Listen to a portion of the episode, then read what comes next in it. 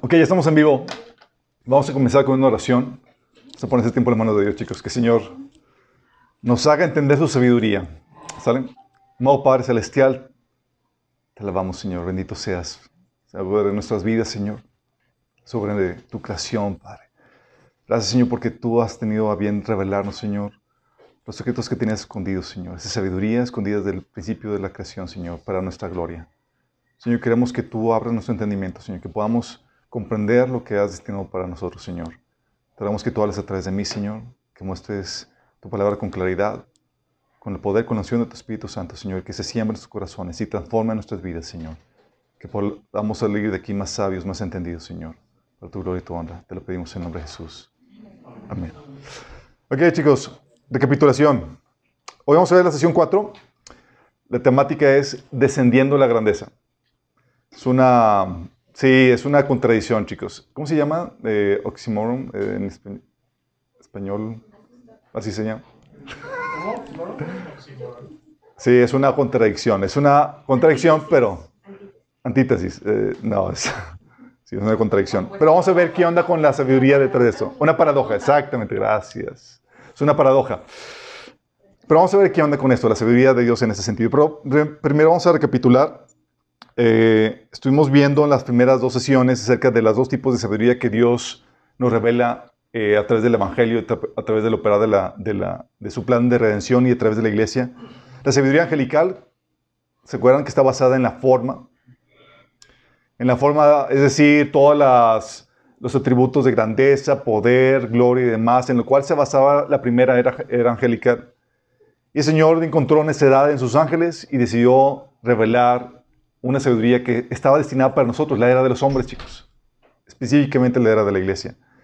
Y Dios empezó a sacar su sabiduría divina, la cual está basada en la esencia, en lo que no se ve. Entonces, para revelar, para enseñar que, lo que realmente importa es la esencia y no la forma, Dios, vimos la vez pasada, digo, antepasada, que Dios esconde el verdadero valor bajo un manto de insignificancia y vileza. Es decir, manda tu ministerio en la forma de un pesebre maloliente. O te manda como ministro de Dios, mal comido y mal vestido. Sí. Y también vimos que Dios exhibe la incompetencia, lo desechado o lo malo que tiene la forma, aquello que tiene la forma, la apariencia, pero no tiene la esencia. Y vimos ejemplos de Satanás, de Saúl, de Goliat, de los fariseos que tenían la forma, pero no la esencia. Vimos también que solo aquellos que pueden ver a través de la apariencia hacia la esencia pueden descubrir los tesoros de Dios. ¿Se acuerdan? pueden, um, sí, pueden eh, descubrir los tesoros de Dios y estar incluso advertidos de los engaños, porque acuérdense que el enemigo va a utilizar la apariencia para tratar de engañar a la gente. Dice que el enemigo se viste como ángel de luz. ¿Para qué? Para engañarnos. dice que sus siervos se visten como siervos de justicia.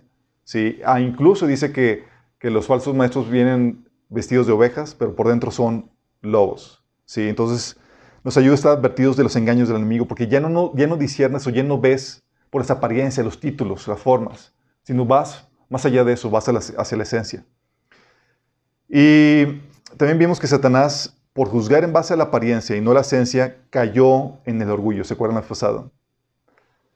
Cayó en orgullo, es decir, creyó que era mejor, digno de amor, de aceptación, de gloria, no por su esencia, sino por su forma. Porque él era perfecto en belleza, en sabiduría, tenía la posesión, tenía el poder, tenía la riqueza, era glorioso en esplendor. Dijo, merezco, sí. Pero incluso los ángeles que estaban con él cayeron en, esa, en este error. Cayeron en, en creer que Satanás era digno por todas estas formas que tenía, esta apariencia. Vimos que el orgullo fue lo que ocasionó la primera caída. Por eso Dios odia tanto el orgullo, chicos. Sí, nosotros, lamentablemente, igual, moldeados por este mundo, eh, por Satanás, valuamos a la gente y a nosotros mismos por la apariencia y caemos en la misma envanecimiento en el cual cayó Satanás. Porque vale, eh, evaluamos a la gente en base a lo que saben, ¿sí? ¿Qué tanto sabes? ¿Qué conocimiento, qué sabiduría tienes? En base a lo que tienes, qué riqueza, en base a tus a tu posición, los títulos, lo que has logrado, tus éxitos, las faenas alcanzadas, o tu fama, ¿sí? el conocimiento que te da la gente. Y caemos en la misma situación en la que caían los corintios, en donde se acuerdan que estaban bendecidos por los líderes. Dicen, no, no, es que es mejor Pablo, porque Pablo tiene una sabiduría acá impresionante, sus cartas son acá brutales. Y otros, no, no, no, es que Pedro, es que Pedro es el primer papa. No. y regía. Eh, tarjeta amarilla. Tarjeta amarilla, gracias. Estoy viendo si detectan, chicos. O Apolos, o no, es que Apolos es buenísimo defendiendo el evangelio. Y, se basaban en qué, chicos? En las meras apariencias. Y Pablo dice, hey, tranquilo, ¿sí? Tú ahorita, o sea, no puedes juzgar en base a las apariencias. Se juzga en base al corazón. ¿Y qué crees? El corazón solamente Dios lo conoce. Ah, sí. La realidad es que valemos de acuerdo a lo que hay en nuestro corazón. Y solo Dios ve nuestro corazón en, totalidad, chicos. Aún y nosotros sabemos exactamente qué onda con nuestro corazón. Dice la Biblia que el corazón es engañoso. ¿Se acuerdan que Pablo decía en 1 Corintios 4 que ni aún él mismo se atrevía a juzgarse? Sí. Aunque su conciencia estaba limpia, dice, no, eso no quiere decir que esté, que esté bien. Dios es el que va a juzgar.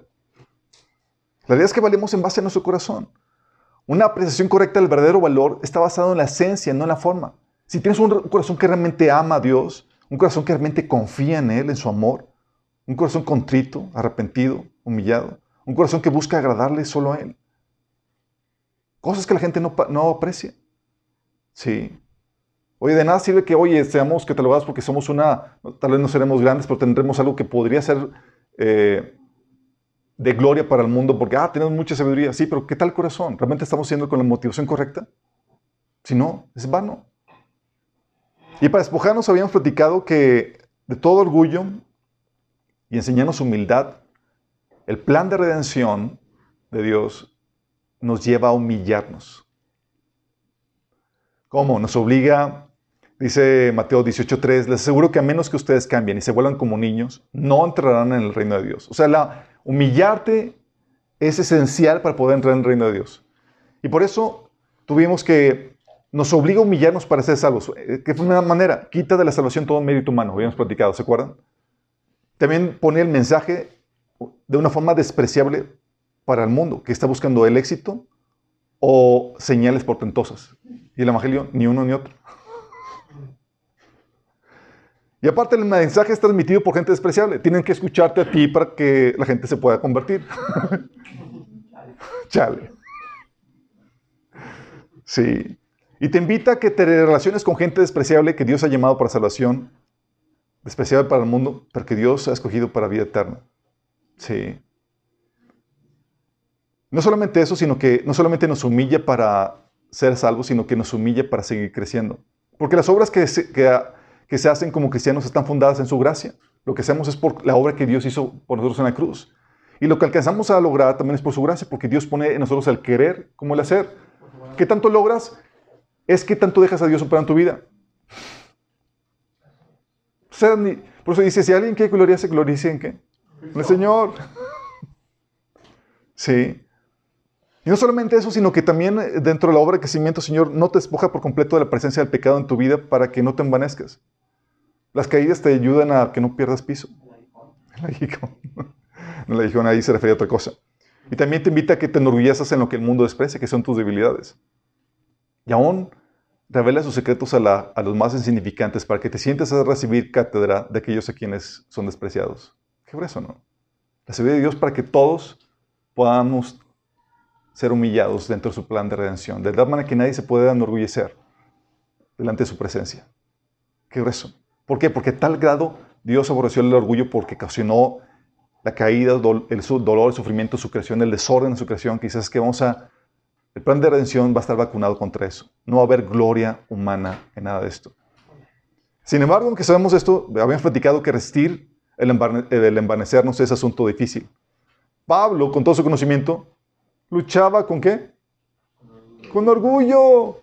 Dijo Dios, voy a tener que darte una ayudadita. Soy humilde, Señor, soy humilde. Tuve que dar una gijón en la carne para que no se envaneciera. Y habíamos platicado que ves Gloria, porque es muy fácil, ves gloria, ves un misterio grande y toda la cosa y dices, wow, es digno. Sí, ves el título, ves aquí todas las formas y wow, es digno. Sí. Por eso dice la Biblia que la alabanza prueba el corazón del hombre. Uh, wow, qué gran predicación. wow, hermano, qué tremenda obra, el Señor los utilizó. sí, gloria a Dios. Sí, pero tú ya sabes, ya sabes que no se juzga en base a las apariencias. Eso Dios te lo dio, lo que Dios usa es tu corazón, realmente cómo estás delante de Dios. Si realmente lo haces con un corazón para agradarlo a Él o no, o, es para tu buena gloria. Como dice la Biblia, porque no se aprobado el que se alaba a sí mismo, sino el que, aquel a quien Dios alaba.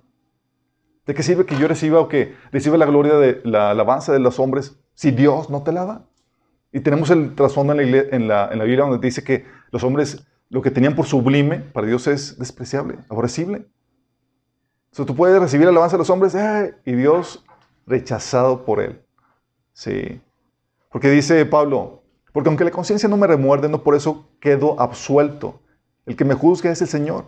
Por lo tanto, no juzguen nada antes de tiempo. Esperan que el Señor, a que venga el Señor. Él sacará a la luz lo que está oculto en la oscuridad y pondrá descubierto las intenciones de cada corazón. ¿Por qué intenciones? Porque si tú hiciste algo con intención de vanagloria y demás, ¿vas a recibir algo? Cero. ¿Eres algo delante de Dios? Cero. Oye, pero es que abrí 100 iglesias, tenemos tantos pastores y hacemos esto y lo otro. Nada. Sí. El hermanito que lavaba los, los baños en tu iglesia tenía, va, a ir delante de ti. Sí, porque le hacía de corazón.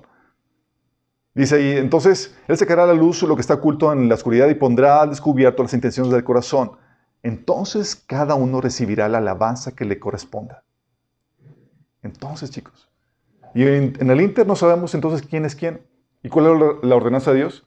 Que trates a todos como si fueran superiores a ti mismo. Porque no sabes con, al lado de quién está sentado. Sí. Tal vez no tendrá la apariencia, pero tú no sabes si es uno de los grandes. Las personas humildes no se sienten más o menos por lo externo, por lo que tienen, por la sabiduría, por la posición, por el estatus, no sienten eso. Y saben que no valen por eso, chicos. Pero para los orgullosos, quienes sí valoran eso, les revientan los humildes, que despliegan de una u otra forma lo que Dios les ha dado sin mayor pretensión. Porque para los orgullosos eso sí es lo que les determina si eres valioso o no. Sí. Por eso a un orgulloso, un humilde le cae en la punta del pie. Sí. Por eso los fariseos odiaban a Jesús. Subimos en las sesiones pasadas, chicos. Vamos a ver ahora el camino a la grandeza. Esto va a estar bueno. ¿Sabes? Dice la Biblia que nosotros buscamos gloria, honra e inmortalidad. ¿Vamos? Si no sabías, espero que estés consciente de que es lo que buscamos. o sea, no seguimos a Dios, a Jesús de Diokis, chicos. ¿Se acuerdas cuando eh, vino el, joven rico y, le dijo, vende todo lo que, lo que tengas y, sígueme. Y él, mm, y se fue. Y Pedro, oye Señor, nosotros hemos dejado todo, ¿qué vamos a recibir a cambio? Pregunta clave que todo cristiano debe saber. Oye, me está pidiendo que me niegue a mí mismo, que sacrifique mi vida, que invierta mi vida en esa etapa. Digo, no veo claro, sí. ¿Para qué? Sé que voy a obtener a cambio. Es una pregunta clave. Y sabemos que Dios Dios puso en el deseo de toda persona, el deseo de grandeza, chicos. Es algo normal. Sí. Pero hay dos formas de obtener esa grandeza. Una la forma de Satanás y otra la forma de Jesús. A la forma de Satanás, ve esto. Decía la Biblia en Efesios, voy a sacar algunos pasajes, eh, digo, Ezequiel 28 del 12 al 17 dice, y también Isaías 14 del 11 al 15 dice, Tú eras el modelo de la perfección. Está hablando Satanás. Modelo de perfección. Lleno de sabiduría y de exquisita belleza. Dice, tenía la ropa adornada con toda clase de piedras preciosas, todas talladas especialmente para ti e incrustadas en el oro más puro. Te las dieron el día que fuiste creado. Yo te ordené y te ungí como poderoso ángel guardián. Tenías acceso al monte santo de Dios y caminabas entre las piedras de fuego. Y luego dice el versículo 17, tu corazón se llenó de orgullo debido a tu gran belleza. ¿Todo bien, chicos? Ya se enfocó. Ya se enfocó. tu corazón se llenó de orgullo debido a tu gran belleza. Tu sabiduría se corrompió a causa de tu amor por el esplendor. ¿Acaso, acaso a causa del amor por el esplendor, chicos? Dice, entonces te arrojé al suelo. Dice, descendió al Seol, Isaías, descendió al Seol tu soberbia. El sonido de tus arpas, gusanos, será tu, tu, cama, tus gusanos te cubrirán. ¿Cómo caíste del, cielo, oh lucero, hijo de la mañana, cuando fuiste cortado por tierra? Tú que debilitabas a las naciones, tú que decías en tu corazón, subiré al cielo, en lo alto, junto a las estrellas de Dios, levantaré mi trono y en el monte del testimonio me sentaré a los lados del norte. Sobre las alturas de las nubes subiré y seré semejante al Altísimo. Mas tú derribado eres el Seol. Ok, tienes el caso de Satanás. Vio su gloria, su esplendor, ¿y qué dijo? Dejen de jugar, chicos, con eso. decía, subiré al cielo. Vio su gloria y su. Dijo, subiré al cielo en lo alto junto a las estrellas de Dios. Levantaré mi trono. Y en el monte del testimonio me sentaré a los lados del norte. Decía, ¿sabes que vio su gloria? Dijo, ¿sabes qué? ¿Merezco qué?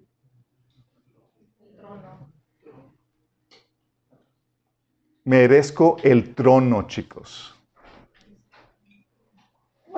Vio su gloria, se y dijo, hey, o sea, ¿quién como yo en sabiduría, en gloria, en poder, en esplendor? Y dijo, ¿sabes qué? Voy a subir al, cielo en lo alto junto a las estrellas de, Dios, levantaré mi trono. En el monte de testimonio me, sentaré a los, largos del, a los lados del norte. ¡Qué fuerte! Vio su gloria y dijo, ¿sabes qué? Me merezco. Entonces, ¿qué fue a hacer? Fue a poner su trono hasta arriba. quiso ocupar el trono. Nota, chicos, por todos los atributos de belleza, riqueza, poder, estatus, se creyó digno, se creyó superior, se creyó digno de la posición más alta, ¿sí o no? Y en rebelión a Dios decidió subir y tomar la posición más alta. En rebelión a Dios decidió subir y tomar la posición más alta en poder, en gloria y en estatus. ¿Cuál fue el resultado final, chicos, de esto? ¿Cuál fue el resultado final de esto, chicos? La caída. La caída de él. Fue derribado hasta el Seol. ¿Sí? Esta es la forma de Satanás. Buscaba gloria, honra. Dijo, aquí la, la tomo, la arrebato. Órale. La forma de Dios, chicos. Fíjate la, la diferencia, el contraste. Haya pues en vosotros este sentir que hubo también en Cristo Jesús, el cual, siendo en forma de Dios, no estimó el ser igual a Dios como cosa que aferrarse, sino que se despojó de sí mismo, se despojó a sí mismo tomando forma de siervo, hecho semejante a los hombres, y estando en la condición de hombre, se humilló a sí mismo, haciéndose obediente hasta la muerte y muerte de cruz. ¿Qué hizo? Se humilló hasta la muerte y muerte de cruz como consecuencia, por lo cual Dios también lo exaltó hasta lo sumo y le dio un nombre que es sobre todo nombre. ¿Vas viendo la diferencia, chicos?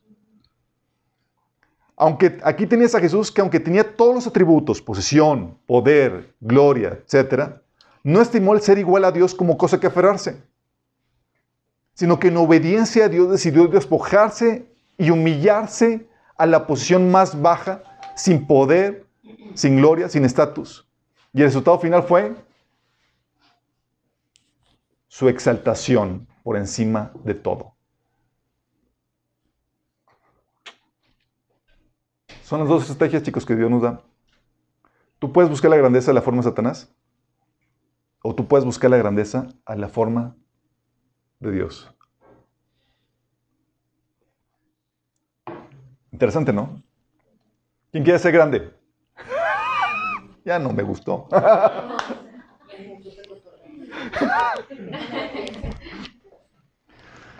si han escuchado el comentario, es que Dios me, me dijo que tiene un gran llamado para mí. Me llamó a ser grande. No sabes lo que estás hablando.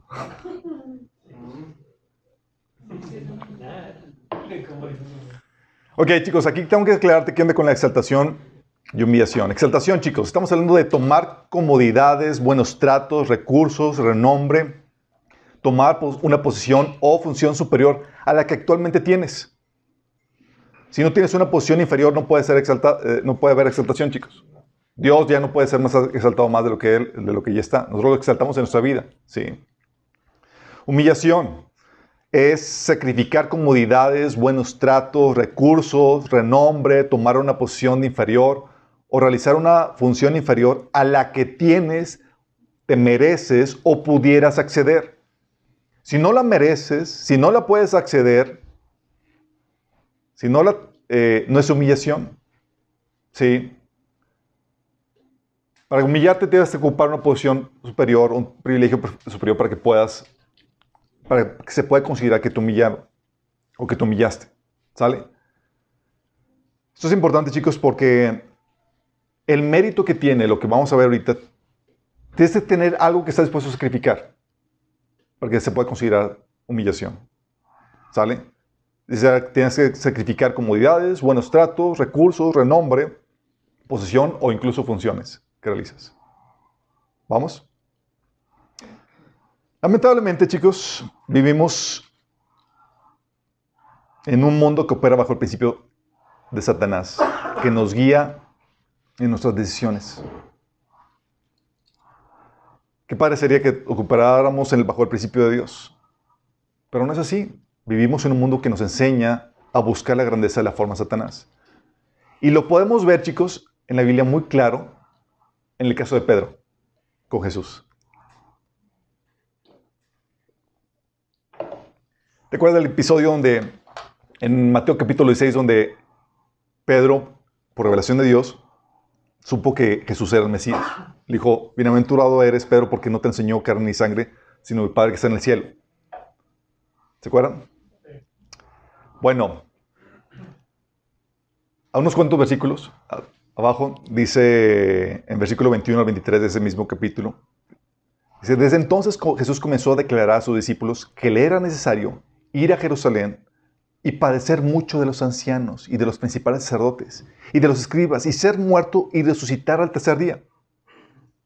Fíjate, el choque, chicos.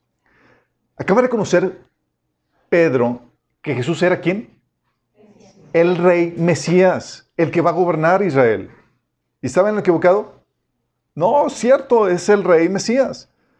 Pero de repente Jesús dice, es necesario que yo, el rey Mesías, vaya a Jerusalén a padecer mucho de los ancianos, de los principales sacerdotes y de los escribas y ser muerto y resucitar el tercer día. O sea, maltratado, humillado y demás.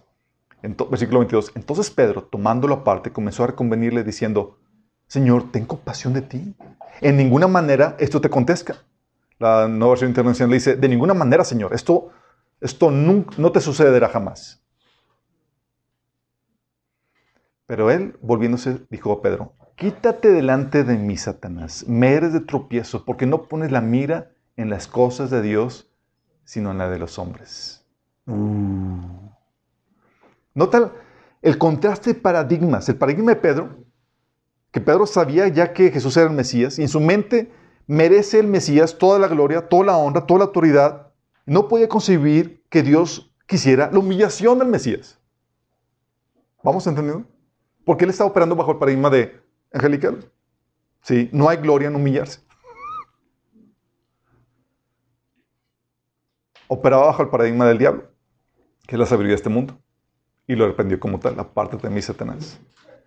Y el paradigma de Jesús, soy el Señor, nací para ser rey, pero eso lo rindo para humillarme siendo siervo de todos y para sufrir la ofensa, el oprobio de todo y la muerte por, la causa, por causa de la voluntad de Dios. Qué diferencia, ¿no? Lamentablemente hoy tenemos en día muchos Pedros inspirados por Satanás que siguen hablándote a ti así como le hablaron a Jesús.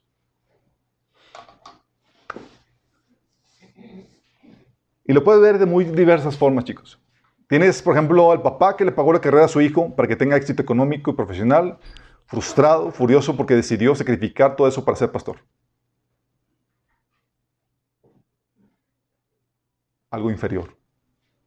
Sí, para seguir la voluntad de Dios. Recuerdo cuando estaba en la... Cuando el Señor me dijo que comencé el proyecto de, de, de, la Agencia de Seguros para mi papá, como una forma de honrarle darle gracias por lo que el Señor había hecho a través de él. Eh, yo venía de un trasfondo donde había tenido, había comenzado mi propia editorial, había hecho varios proyectos internacionales, venía de Harvard y toda la gente esperaba así como que, wow, Alberto, buena, buena y toda la cosa. Y mi papá esperaba así como que un alto ejecutivo en una empresa y todo eso. El éxito que se maneja en este mundo. Entonces cuando me ven, dice, eh, uno de sus colegas me dice, ¿y ahora que estás, ahora que estás en Monterrey, ¿qué, qué vas a hacer? Porque se ve que había terminado con, con esas cuestiones. Dice, ah, voy a comenzar como agente de seguros con mi papá. Y él como que, ¿cómo? Así como que humillante hacer eso. Sí. Yo sé que tenía que hacerlo porque Dios me había puesto a hacerlo. Sí. Y muchas veces la voluntad de Dios implica la humillación para los ojos del mundo, chicos. Que evalúan en base a qué? A las apariencias. Sí. Y tienes aún personas muy llegadas, familiares que te, personas que te quieren como tus padres, indignados porque, oye, te dieron esto y ahora estás trabajándote algo inferior a lo cual tú podrías obtener o podrías tener. Tienes, por ejemplo, las amigas dedicadas a la vida profesional, haciendo menos a la amiga que, se, que desperdició su carrera profesional para cuidar de sus hijos, dedicarse al aseo doméstico.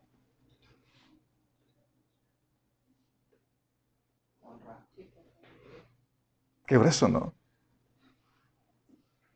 O la mamá que quiere que... Y eso no solamente pasa con, con amigos, o pasa también con, con los papás. Oye, hija, te, pagué la escuela y demás, pues no es para que estés haciendo eso. Sí. Tienes ahí Pedro diciendo, jamás te contesta esto. Sí. O la mamá que quiere que su hija sobresalga y tenga un gran ministerio. Frustrada porque Solo está como ama de casa y casi no predica o casi no comparte. Sí. Y comienza a meter la cizaña. Casi no compartes, hija. O la mujer que llega a Cristo, bajo el paradigma feminista, dice, ¿cómo someterme a mi esposo? Yo nací para ser líder. Mi propósito es servirlo a él y su ministerio. Yo estoy hecha para cosas mayores. ¿Qué de mi ministerio?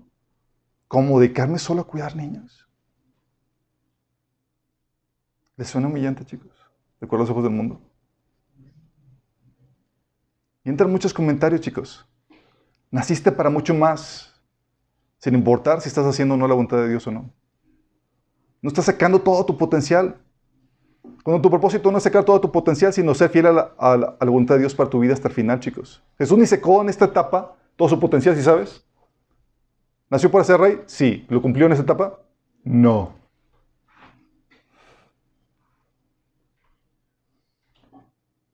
Eres muy ilusorio si piensas que vas a sacar todo tu potencial en esta etapa. Dios puso tanto potencial que va a requerir una vida eterna para que lo saques. Sí.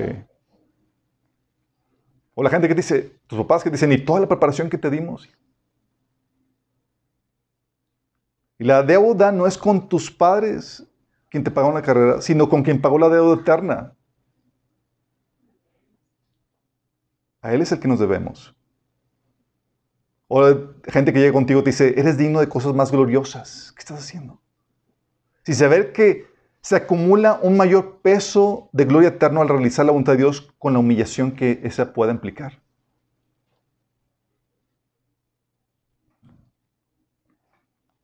hay muchos comentarios, chicos, de muy diversas índoles.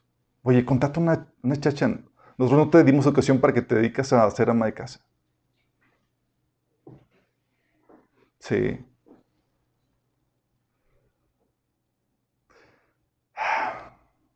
¿Qué pasa con esto, chicos?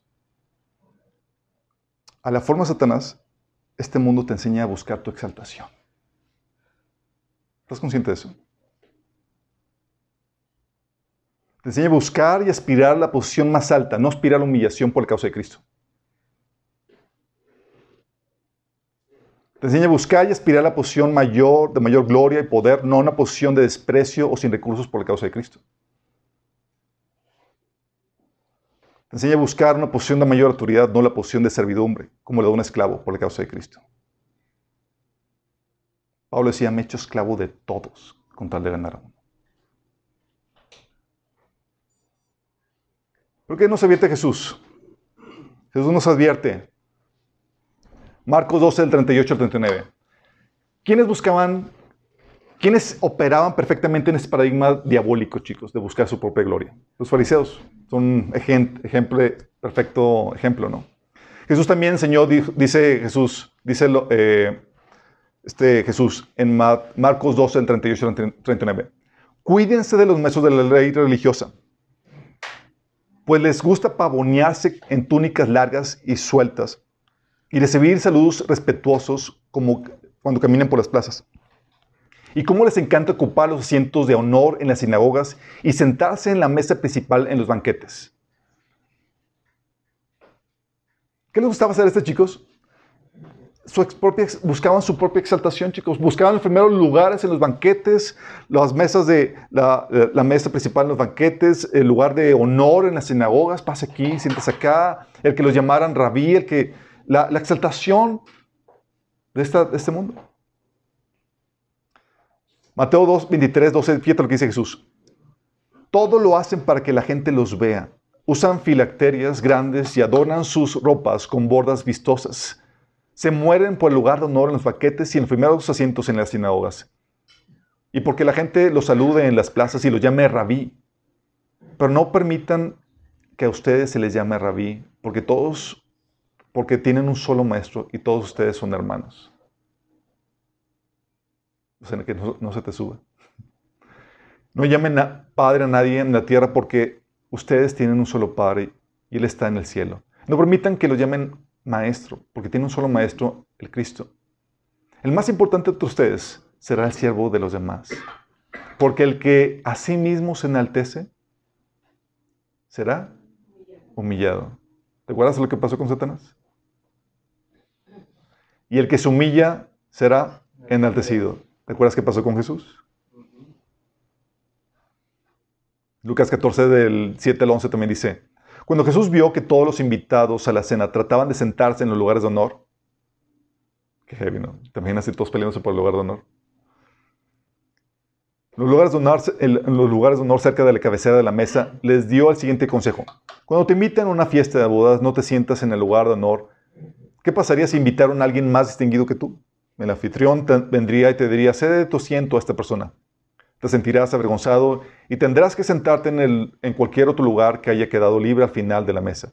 Más bien ocupa el lugar más humilde, al final de la mesa. Entonces cuando el anfitrión te vea, vendrá y te dirá, amigo, tenemos un lugar mejor para ti. Entonces serás honrado delante de todos los demás invitados. Pues aquellos que se exaltan a sí mismos serán humillados. Y los que se humillan a sí mismos serán exaltados. El mundo opera bajo este principio, donde te enseña a buscar tu honra, tu gloria, tu esplendor, posiciones de mayor prestigio y demás. Dios nos enseña un camino diferente, chicos. Ups. Dios nos enseña un camino diferente a la grandeza, que es la humillación por la voluntad de Dios. Dime qué tanto has tenido que humillarte por la causa de Dios y te diré qué tan grande eres.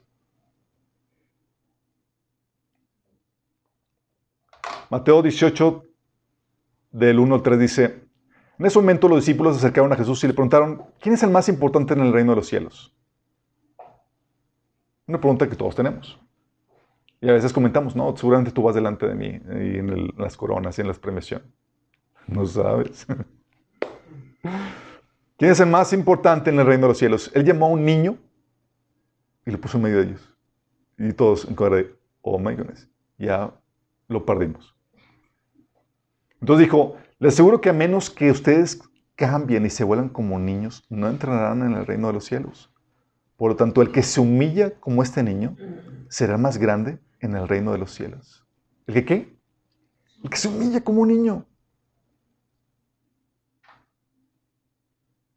No por nada. Jesús dice, Lucas 14, 11, los que se humillan a sí mismos serán exaltados.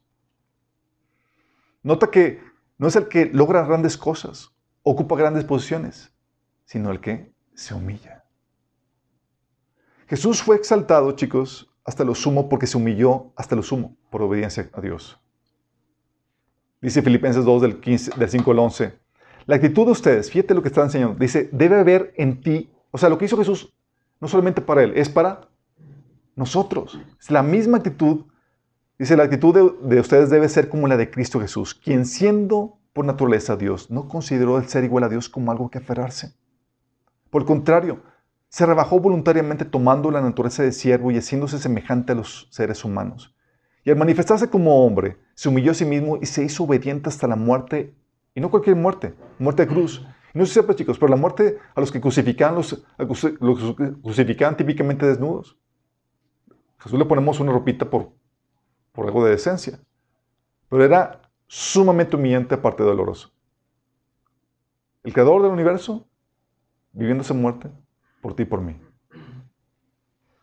Por eso Dios lo exaltó hasta lo sumo y le otorgó el nombre que está sobre todo nombre. Para que en el nombre de Jesús se doble toda rodilla en el cielo y en la tierra y debajo de la tierra, y toda lengua confiese que Jesucristo es el Señor para la, gloria de Dios Padre.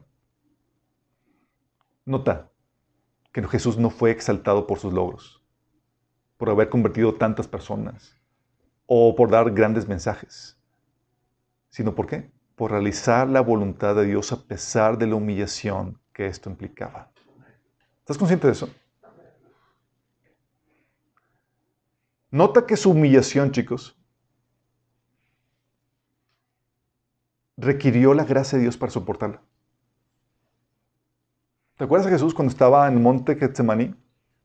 Estaba orando Dice Hechos, dice Hebreos 5.7, en los días de su vida mortal Jesús ofreció oraciones y súplicas con fuerte clamor y lágrimas al que podía salvarlo de la muerte y fue escuchado por su reverente sumisión. Dice Lucas que su, ¿verdad? La mujer de Juan dice que eh, sus, sus gotas eran de sangre, de tanto estrés que estaba viviendo. Requería la, fortaleza de Dios para sobrevivir ese, nivel de humillación, de, ese trago amargo que estaba pasando. Y dice Lucas 22, 24, entonces le apareció un ángel del cielo para fortalecerlo. O sea, requería a Jesús fortaleza. ¿Te acuerdas ahora Pablo cuando decía que se gloria, se gloria en sus debilidades? Es por donde soy débil, entonces cuando el poder de Dios llega en mí. Sea, estaba en debilidad y soportó la humillación por la gracia de Dios. De hecho, fracasó en la misión para con el pueblo de Israel que se le había encomendado. Dice Mateo 11, 22. Entonces comenzó Jesús a denunciar las ciudades en que había hecho la mayor parte de los milagros porque no se habían arrepentido. Mientras si tú y yo pidiéramos las credenciales de Jesús en base a su desempeño ministerial, ¿cuánto, a ver, Jesús, ¿cuántos gente se ha convertido? Pues nada más 12, los demás ya todos huyeron. Tú y yo ya los hemos rechazado. Sí. Dice Mateo 12, del 41 al 42, el día de juicio de los habitantes, en el día de juicio los habitantes de Nínive se levantarán contra esta generación y la condenarán porque ellos se arrepintieron de sus pecados al escuchar la predicación de Jonás. Ahora, alguien superior a Jonás está aquí, pero ustedes se niegan a arrepentirse. La reina de Saba también se levantará contra esta generación el día del juicio y la condenará, porque vino de una tierra lejana para oír la sabiduría de Salomón. Ahora alguien superior a Salomón está aquí, pero ustedes se niegan a escuchar. O sea, ni siquiera escuchaban, chicos. Al punto Jesús decía en Juan 5 del 38 al 40, dice, ustedes estudian las escrituras a fondo porque piensan que en ellas les dan vida eterna, pero las escrituras me señalan a mí. Sin embargo, ustedes se niegan a venir a mí para recibir esa vida. Dice Isaías 49, 5 que, que el Señor encomendó, que Dios encomendó a Jesús que le trajera a Israel de regreso. Fíjate, fue la encomienda de Jesús. Tráeme a Israel de regreso. ¿Lo logró? No, dice Jesús en ese pasaje, en versículo 4. Yo respondí, mi labor, pero mi labor parece tan inútil. He gastado mis fuerzas en vano y sin ningún propósito. No obstante, lo dejo todo en las manos del Señor. Confiaré en que Dios me recompense. Aún una humillación en su fracaso ministerial, chicos. Por eso, Pero porque aceptó hacer la voluntad de Dios a pesar de la humillación y el fracaso que implicaba, dice Isaías 49, del 6 a 7, ahora harás algo más que devolverme el pueblo de Israel, dice el Señor. Yo te haré luz para los gentiles y llevarás mi salvación a los confines de la tierra. Voy. El Señor, el Redentor, el Santo de Israel, le dice al que es despreciado y rechazado por las naciones, al que es el siervo de los gobernantes, los reyes se pondrán en posición de firmes cuando tú pases. Los príncipes se inclinarán hasta el suelo por la causa del Señor, el fiel, el Santo Israel que te ha escogido. ¿Te das cuenta? La tremenda gloria que implicó, que vino por su humillación e incluso fracaso ministerial. Porque chicos, nuestra gloria en el Señor es nuestra humillación por su causa. Esa es nuestra gloria. Mi gloria no es el gran ministerio, sino la humillación que puedo sufrir por hacer la voluntad de Cristo. Por eso no, se trata de, que vengas a presumir lo que has logrado, ni lo que tienes. La forma, que son las formas que, el enemigo utiliza para presumir, sino lo que has sacrificado, lo que, las humillaciones que has pasado por su nombre y, por, y con su gracia. ¿Qué humillaciones has pasado? Es ahí donde está tu grandeza.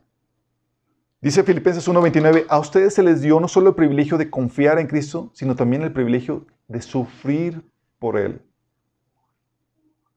Por eso Pablo decía en 2 Corintios 12, de 9 al 10, de buena gana me gloriaré en bien, más bien en mis debilidades, para que repose sobre mí el poder de Dios, por lo cual, por amor a Cristo me gozo en las debilidades, en afrentas, en necesidades, en persecuciones, en angustias, porque cuando soy débil, entonces soy fuerte.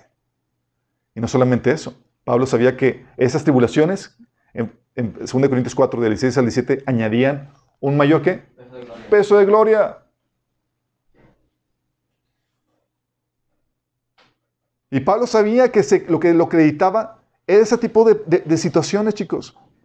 Dice 2 Corintios 6, del 4 al 5, más bien, en todo y con mucha paciencia nos acreditamos como servidores de Dios ¿De qué forma? En sufrimientos, en privaciones, en angustias, en azotes, en cárceles, en tumultos, en trabajos pesados, en desvelos y hambre. Apa credenciales. Pero sabía que estaba ahí su gloria, chicos. Y eso lo acreditaba como un ministro delante de Dios. Sí. Según 1 Corintios 4, del 10 al 13, decía, por causa de Cristo nosotros somos los ignorantes, ustedes los, en Cristo son los inteligentes. Los débiles son, somos nosotros, los fuertes son ustedes. A ustedes se les estima, a nosotros se nos desprecia. Y hasta este momento pasamos, eh, pasamos hambre, tenemos sed, nos falta ropa, se nos maltrata, no tenemos dónde vivir. Con estas manos nos matamos trabajando. Si nos maldicen, bendecimos. Si nos persiguen, lo soportamos. Si nos calumnian, lo tratamos con gentileza. Se nos considera la escoria, la basura del mundo. Y así está el día de hoy. Pablo sabía muy bien que esto era su gloria, chicos, porque podía experimentar el poder de Dios en su vida y le añadía un cada vez mayor ¿qué? peso de gloria. Este tipo de situaciones, chicos, este tipo de humillaciones. Por eso dice la Biblia, dichosos serán ustedes cuando por mi causa la gente los insulte, los persiga, levante contra ustedes toda clase de calumnias. Alégrense y llénense de júbilo, porque les espera una gran recompensa en el cielo. Así también los persiguieron los profetas que los precedieron ustedes. Mateo 5 del 11 al 12. Obviamente no siempre la voluntad de Dios va a implicar humillación en nuestras vidas, chicos. Pero cuando sí le implique, cuando lleve humillación, considéralo un gran privilegio. Porque es ahí donde está tu gloria. No en lo otro. El otro es cuando la gente te hable bien de ti y demás, esa gloria para Dios no vale nada. No tiene mérito. Tu gloria no está en el número de, la iglesia que tienes, sino en que seguías firme cuando nadie venía. Sí. En ese tipo de situaciones. Ahí vemos y decimos, wow, qué glorioso, un gran ministerio, mucha gente y demás. Cuando realmente para Dios, no, no, no, su gloria está cuando estaba permaneciendo firme cuando nadie, cuando nadie lo pelaba. Tu gloria no está en cuánto se conectan o te han visto, sino en que permaneces firme cuando nadie, cuando nadie te pela en línea. ¿Estás consciente de eso?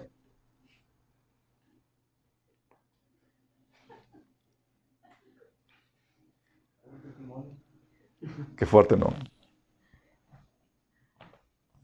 Por eso, chicos, los vestidos de gloria que Dios tiene preparado para nosotros son despreciables para el mundo. ¿Se acuerdan? Una hermanita nos compartió un sueño. En Dios le está diciendo que se vistieron, que se vistieron de una ropa de gala. Y ella se resistía a, vestirse. ¿Se acuerdan de este sueño? Que nos compartieron aquí en testimonio. Nos estaba compartiendo eso. Dice, ¿por qué se resistiría a ponerse las ropas de gala que Dios está pidiendo que se ponga? Porque las ropas de gala, los vestidos de gloria que Dios tiene preparado para nosotros, vienen o son despreciables a los ojos del mundo. ¿Estás consciente de eso? Operamos bajo el principio de Satanás cuando dicen, desincentivamos a la gente a que se humille por la causa de Dios. Eso no te contesta. Tú estás operando bajo el principio de Satanás. Cuando resistimos humillarnos por la voluntad de Dios, es porque Satanás nos sigue dirigiendo, pues todavía controla nuestra forma de pensar. ¿Estás consciente de eso? El Señor llega y dice, hijo, quiero que te pongas estas vestiduras de gala. Y tú todavía viendo las cosas como el mundo las ve. Dice, Señor, están horribles. Dice, no, no, no, hay gloria ahí. Pero solamente puedes ver esto cuando entiende la sabiduría secreta de Dios. Porque esta gloria no es para cualquiera. Muchas veces no queremos tomar eso, nos consideramos demasiado dignos. No es que, Señor, no, yo soy un hijo tuyo, un hijo tuyo no va a hacer esto, digo, no vas a subir. Tenemos administraciones donde la queja era de que cómo Dios iba a permitir que sufriera ese tipo de humillaciones. Es que yo soy una hija de Dios, Dios no soy una reina, no puedo pasar eso. Yo soy el hijo de Dios, si el jefe de familia. Juan 18, del 10 al 11, te habla de, cómo tenía un corazón dispuesto Dios, Jesús, a, beber esta copa de sufrimiento. Dice, entonces Simón Pedro sacó una espada y le cortó la oreja eh, derecha a Marco, un esclavo del sumo sacerdote. Pero Jesús le dijo a Pedro, mete tu espada en la vaina. ¿Acaso no voy a beber la copa de sufrimiento que me ha dado el Padre?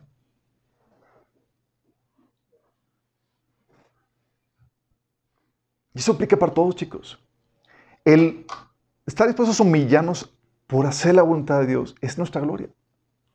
¿Se requiere la gracia de Dios para soportar la humillación? Claro. Y eso aplica para muchas cosas, chicos. Y también cuando metes, eh, cometes algunos errores. Reconocerlos implica humillarte. Pero dice Dios que también cuando te humillas, hay esa gloria. ¿Sabes lo que hace Dios? Si te humillas aún, incluso en tus caídas, dice Dios, alcanza misericordia. No solamente alcanzas misericordia, hay gloria, porque yo utilizo tu pecado para bendición de muchos más. Y vaya que Dios nos humilla.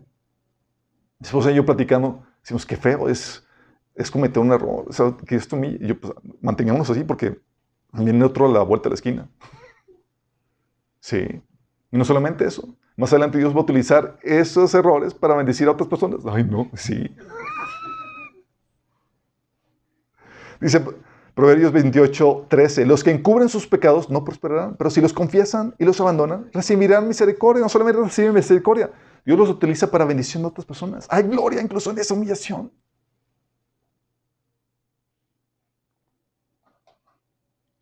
¿Cómo Dios rompe nuestros paradigmas?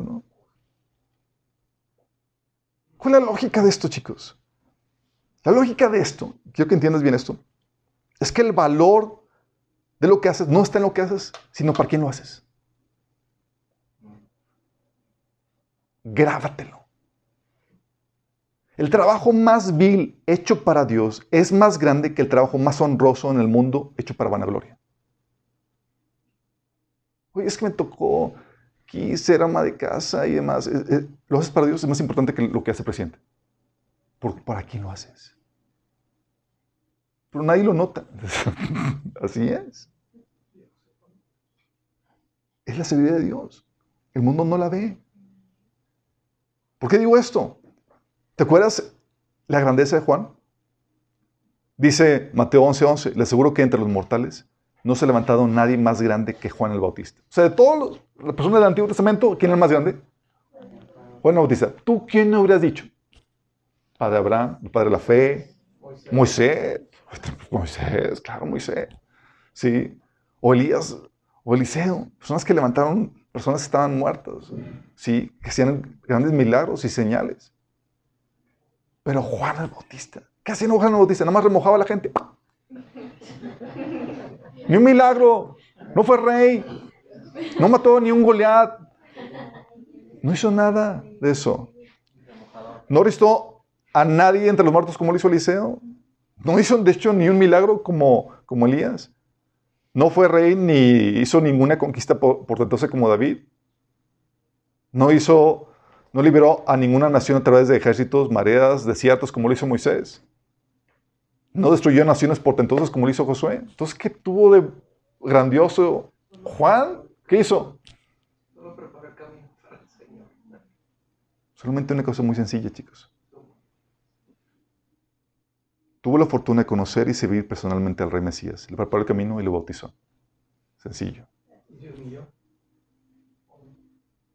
Sí. Él decía, yo bautizo en agua a los que se arrepienten de sus pecados y vuelvan a, Dios. Pero pronto viene alguien que es superior a mí, tan superior que ni siquiera soy digno de ser su esclavo y llevarle las sandalias. El hombre más grande de toda la historia de la humanidad hasta ese tiempo, ni siquiera digno de llevarle las sandalias a Jesús como un esclavo. ¿Estás consciente?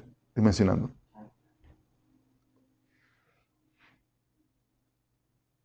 Servirlo en la forma que sea es un gran privilegio que nos llena de honra y de gloria, chicos. Es muy diferente. oye, tú haces cosas por tanto, sí, pero yo sigo a Jesús. Oye, pues nada más estás llevando sus sandalias. No sabes lo que estás diciendo. No sabes lo que estás haciendo. Oye, es que yo, es que estoy diciendo que en un ministerio tremendo, grandioso y demás, y yo cambio pañales para mi Señor. Sí. Porque la grandeza no está en lo que haces, sino para quién lo haces. Por eso Dios, Pablo que decía a un esclavo, dice, estás ahí, no te preocupes. Vamos a glorificar o vamos a dignificar tu trabajo. Déjaselo para el hombre. Hazlo para el Señor. Y de repente lo convierte en algo sumamente glorioso. Ahí donde está. ¿Estás consciente de eso? Y no solamente eso. El valor no está en la gloria que recibes, sino en el costo que pagas en forma de humillación. ¿Quién paga mayor precio? ¿El que en el servicio recibe gloria y honores o el que recibe vituperios? Tiene sentido, ¿no? ¿Quién paga mayor precio? ¿El que recibe una muy buena paga o el que no recibe ninguna paga por el servicio que realiza para el Señor? ¿Quién paga mayor precio, chicos? El que se humilla. Hay mayor mérito cuando hay algo que pagar. Por eso dice Filipenses 1:29 que a nosotros se nos ha dado no solamente el privilegio de confiar en Cristo, sino el privilegio de sufrir por Él. Es un privilegio sufrir por Él. Sí. Dice Santiago que los ricos, las personas en altas posiciones deben estar orgullosos de que Dios los ha humillado, que podemos humillarnos por el Señor.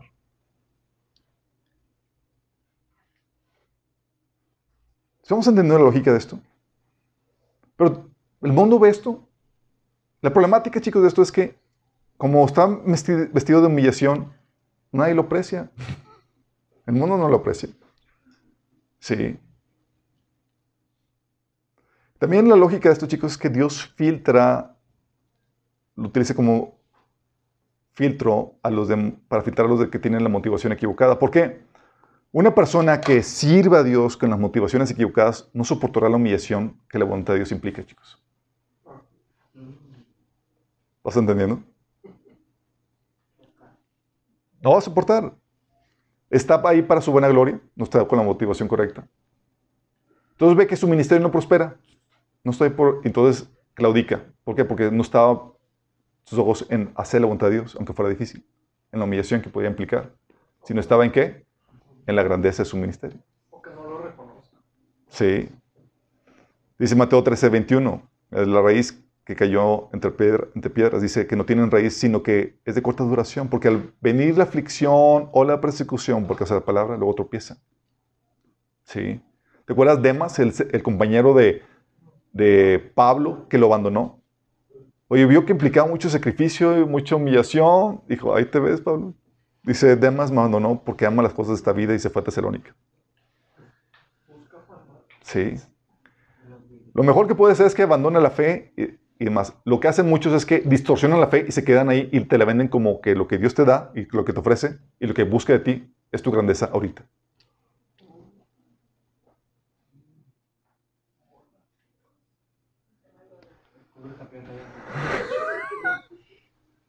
¿Qué hace Dios? Es que para Dios, chicos, la definición de éxito, de acuerdo a Dios, es diferente al mundo. Mientras que la definición de éxito del mundo hace hablar de, las formas, es decir, de tus logros, de tus posesiones, de tu estatus, de nuestros números alcanzados, del poder obtenido, el éxito de Dios hace hablar de, de la esencia. La problemática con la esencia es que nadie la ve ni la aprecia, chicos. El éxito de acuerdo a Dios, chicos, es hacer su voluntad cuando es difícil hacerla, cuando nadie lo aprecia, cuando conlleva sacrificios y humillación por amor a Él. Entonces, ¿cuándo estás siendo exitoso? Cuando estás haciendo esto. ¿Quién lo nota? Soy exitoso, en serio, chicos. Sí, somos iglesia. Sí, es iglesia, es iglesia.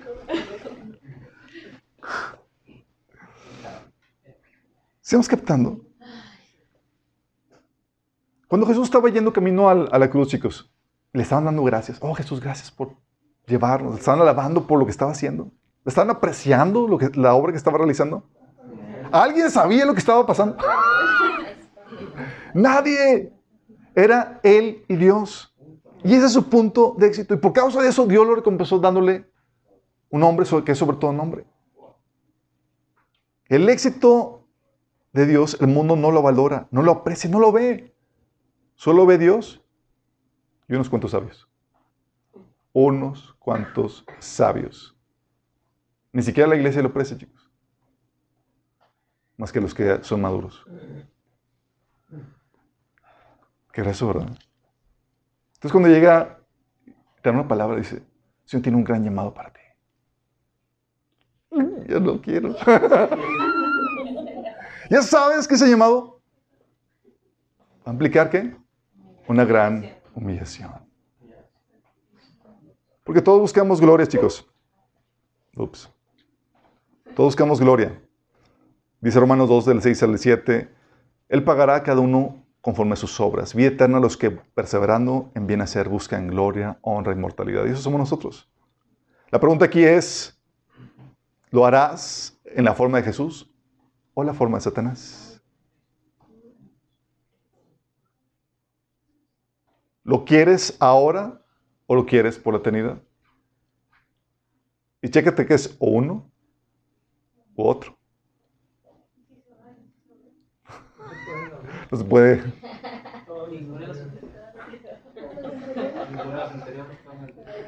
Y en su sabiduría oculta, chicos, su secreto nos enseña que el camino de la grandeza está en la humillación por su voluntad. Ahí es donde sale a relucir la esencia de la persona, no la forma. Se está humillando. No hay forma, chicos, que presumir. Y lo único que sale es la esencia de que realmente amas al Señor. Que estás dispuesto a sufrir eso por su causa, por amor a su nombre. Ahí es donde se exalta la esencia, no la forma. Ahora ya sabes que un gran llamado va a aplicar una gran humillación. La pregunta aquí, ¿estás dispuesto a pagar el precio de la grandeza? ¿Estás dispuesto a sufrir la humillación que la voluntad de Dios pueda implicar en tu vida?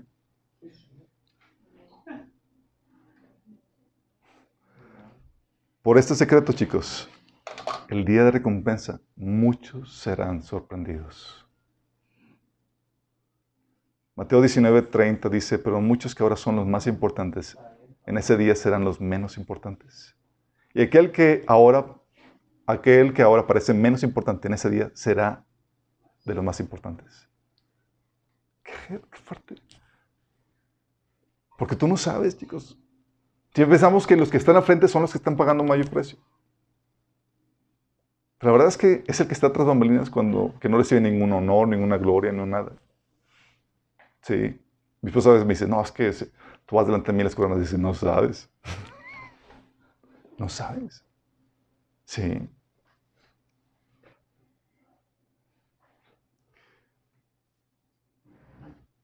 Con esto, chicos, lo que hace Dios es que hace que lo despreciable se vuelva valioso. Cosas que para ti es que me tocó hacer un trabajo despreciable y demás. Mm. Aquí no se trata si es despreciable o no. ¿Es la voluntad de Dios para tu vida? ¿Sí o no? Porque si es, qué privilegio poderlo hacer por causa de Cristo. Humillarte. Entonces cuando llegas o quieres presumir algo, ya no te jactes como lo, se jacta el mundo. Jáctate como se jacta Pablo, en humillaciones, en desprecios, en privaciones, en persecuciones, en el precio que estás pagando. Porque es ahí donde experimentas la gracia de Dios para sobrellevar toda esa situación y donde se añade un mayor peso de gloria a tu vida. Sí. Entonces cuando llegan a decir, ah, es que tengo que, Señor, quiero que realmente sirva y apoye el ministerio de, de mi esposo. Es que onda con el mío es, Señor, gracias por el privilegio de permitirme humillarme. Mayor gloria para mí. Sí. Y no se trata de qué haces, sino para quién lo haces. La esencia, la actitud. Vamos captando. Ese secreto, chicos, casi nadie lo sabe. La mayoría piensa que el, camino a la grandeza esa es la forma de Satanás. Ahora tú sabes que no es así. La sabiduría de Dios te enseña que el camino a la grandeza es descendiendo a la humillación, tomar punto más bajo. Porque el que se humille como un pequeño es el más grande en el reino de los cielos. ¿Tenemos una oración? Amado Padre Celestial, damos gracias, Señor, porque tú nos enseñas, Padre, que el camino a la grandeza, la grandeza que buscamos como seres humanos, Señor, no es la forma del mundo, Señor, sino que tú nos has enseñado que debe ser la forma de Jesús, que debe haber en nosotros esa actitud, Señor, esa disposición a humillarnos, Señor, a tomar las posiciones más bajas, aún los trabajos más viles, por tu causa, por tu nombre, Señor, haciendo tu voluntad, Señor. Señor, si tu voluntad para nuestra vida implica algo de humillación, algo de desprecio, que podamos gozarnos por eso, Señor. Que podamos verlo como un tremendo privilegio, Señor. Que podamos ver en esa humillación, Señor, nuestro camino a la grandeza. La grandeza que viene de ti, Señor. No la forma del mundo, sino tu forma, Señor. Que podamos seguir las pisadas de Jesús, Señor. Del apóstol Pablo, Señor y de aquellos grandes que aún no conocemos, Señor, y tal vez no figuraron, Señor, porque pasarán la eternidad, Señor, como los más grandes. Ayúdanos, Señor, en Jesús.